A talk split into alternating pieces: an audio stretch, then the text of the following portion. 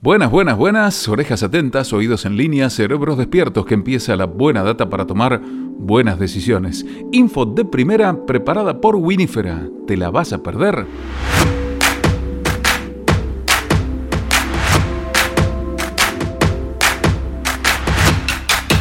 Bienvenidos a iVino, el primer podcast en español que resume las novedades más importantes del negocio vitivinícola mundial. Soy Pablo Pérez Delgado y voy a acompañarlos por unos minutos comentándoles las noticias más destacadas de la industria.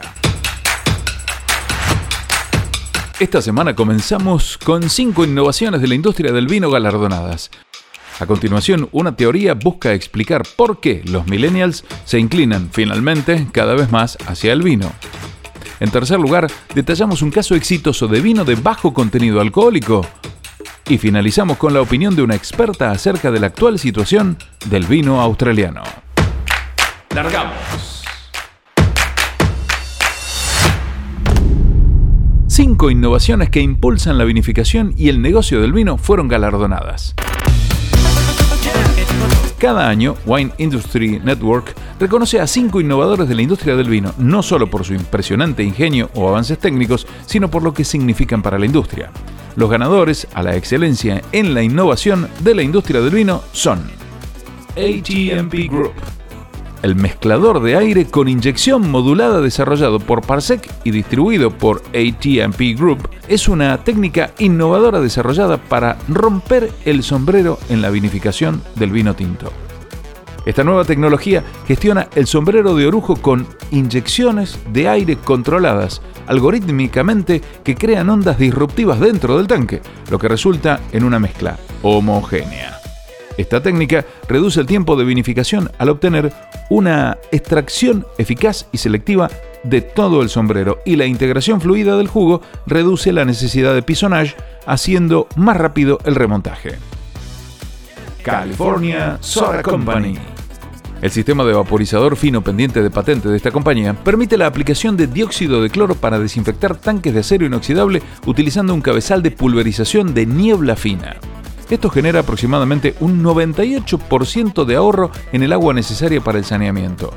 Al utilizar este sistema, una bodega puede conservar no solo el agua usada en el proceso de desinfección, sino también las aguas residuales descargadas, lo que genera ahorro y reduce el tiempo que lleva completar la desinfección del tanque y logra resultados de limpieza iguales o mejores. Estás escuchando Contec la empresa ha desarrollado GoLow, una tecnología adaptativa accesible y energéticamente eficiente que permite la desalcoholización de bebidas al 0,05% y además permite en un solo paso la recuperación y retención del 100% de los aromas y compuestos aromáticos originales del producto. De esta manera, las marcas de vino que quieran ingresar a este segmento de mercado pueden hacerlo sin sacrificar la calidad de su producto. Liberty es un enfriador para envíos de vino diseñado para un envío terrestre seguro y rentable que elimina las restricciones climáticas y permite entregas durante todo el año. Los objetivos son limitar la estacionalidad de la industria del transporte de vino y al mismo tiempo proporcionar importantes beneficios de sostenibilidad. Vinteractive esta empresa ha desarrollado Preference Pro, una solución de marketing automatizada que reutiliza algunos de los software de tecnología de marketing por correo electrónico más poderosos del mundo. Los hace accesibles y los personaliza específicamente para beneficiar a las bodegas. La tecnología combina la automatización y la inteligencia artificial para garantizar que se entregue el mensaje correcto en el momento adecuado para atraer al consumidor, mejorar las conexiones de la marca y aumentar las ventas. Los primeros en adoptar Preference Pro están viendo que las tasas de apertura y respuesta mejoran entre un 40 y un 50%. Estás escuchando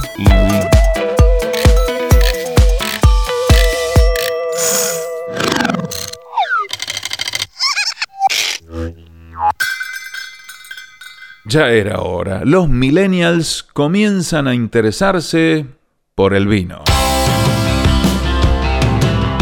La generación Z y los millennials finalmente están bebiendo más vino. Un segmento tradicionalmente de difícil acceso para la industria del vino finalmente está registrando aumentos de consumo, aunque para eso debió ocurrir una pandemia que, paradójicamente, perjudicó a la economía de forma considerable. ¿Qué tan significativo es el aumento? Miremos más de cerca los resultados de una encuesta. Si bien la generación de 56 a 74 años, los llamados boomers, continúan tomando la mayor cantidad de vino consumido en el mundo, esta porción es cada vez menor, el 40,8% en 2019 y el 36,7% en 2020, mientras que los millennials han incrementado su consumo desde 18 a 20% en el mismo periodo. Las condiciones del presente año pueden haber contribuido a este aumento. Las visitas a bodegas suenan más atractivas ahora, sin espectáculos deportivos, musicales o culturales disponibles. Las degustaciones con Zoom también pueden haber atraído más clientes en el segmento joven. Los consumidores más jóvenes, que dominan el comercio digital y las comunicaciones, también se sienten más cómodos comprando e interactuando en línea y continúan haciendo que la cultura del vino sea accesible en el futuro después de la pandemia y esto será esencial para que este incremento siga creciendo. Encontrar a los menores de 40 años es la clave.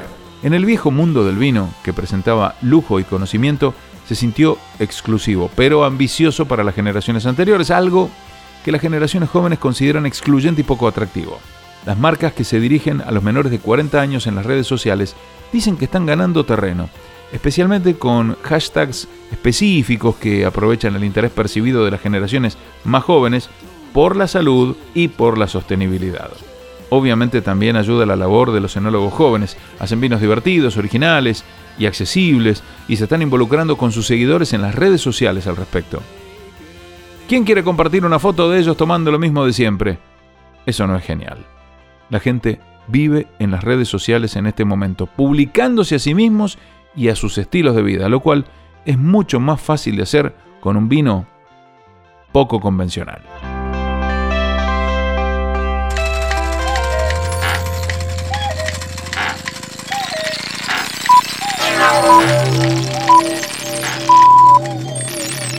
Y vino. Estás escuchando y vino un caso exitoso de vino con bajo contenido alcohólico.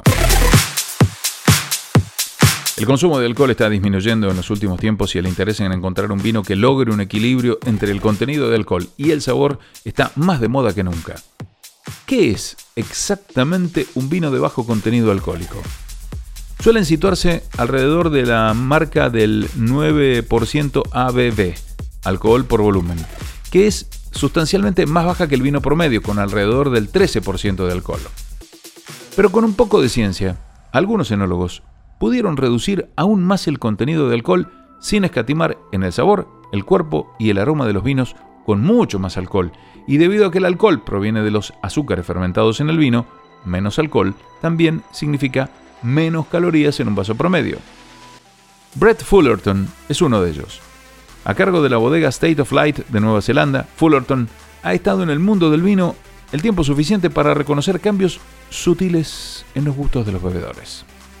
Al crecer en el oeste de Auckland de Nueva Zelanda, trabajó en viñedos mientras aún estaba en la escuela, antes de mudarse a Australia para estudiar enología en la Universidad de Adelaida. Luego regresó a casa en 2005 para plantar un viñedo y lanzar su propia bodega.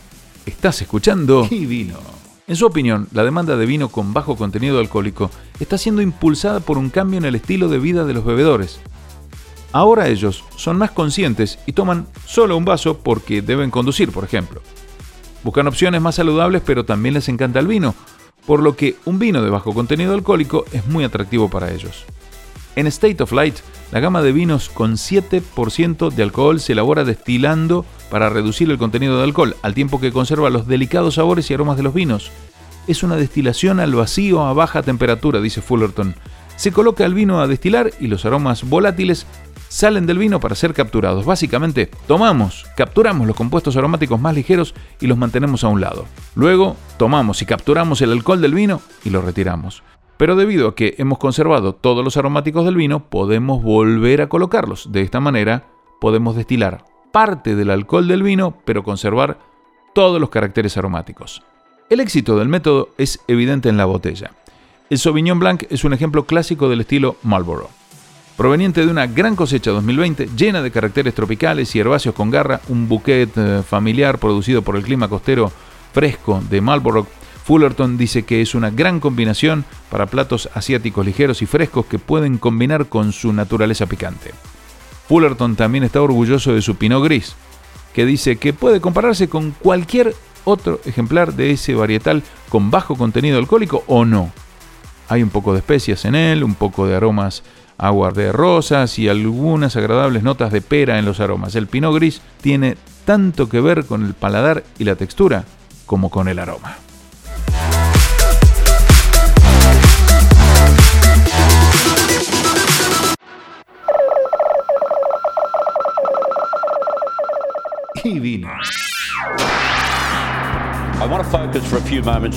¿Qué sigue ahora para la industria del vino en Australia? El reciente anuncio de severos aranceles chinos sobre las importaciones de vino australiano devastará la enorme industria vinícola de Australia del Sur. Pero la magnitud del golpe podría haberse reducido significativamente si los productores australianos hubieran buscado una mayor diversificación en sus estrategias de exportación. El sector vitivinícola australiano, que depende en gran medida de las exportaciones, se enfrenta ahora a la búsqueda de mercados rentables alternativos a China durante al menos los próximos años, si no más. Sin embargo, los nuevos mercados requieren tiempo e investigación para desarrollarse, así como para encontrar combinaciones de productos adecuados y determinar estrategias efectivas de comercialización y distribución. Este trabajo tenía que empezar hace algún tiempo, pero no fue así. Si bien el sector vitivinícola australiano ha estado en auge gracias a una amplia investigación e inversión en China, con un crecimiento impulsado por una clase media china en expansión en los últimos cinco años, parece que esto se ha logrado a expensas de perder las exportaciones a los mercados más tradicionales, Estados Unidos, Reino Unido y Canadá. La industria vitivinícola australiana deberá desarrollar cierta capacidad de recuperación. Se debe realizar una revisión de cómo se asignan todos los fondos para la investigación en lugar de garantizar la financiación a unas pocas organizaciones seleccionadas, un retorno al entorno competitivo de las subvenciones revitalizará la agenda de los proveedores de investigación competentes y garantizará que las ideas comercialmente más prometedoras, lideradas por los investigadores más competentes, finalmente obtengan financiación. And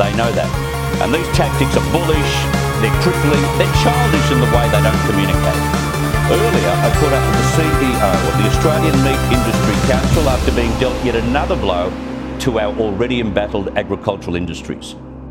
Te invitamos a suscribirte a iVino Podcast para recibir semanalmente todas las noticias relevantes del sector. Recuerden que la información destacada se encuentra en ivino.blog con sus respectivas fuentes. Auspiciaron este episodio Eno Roland asesoramiento vitícola, enológico y laboratorio de análisis. Winifera, estrategias y mercados y Go to Wine. Hasta el próximo episodio.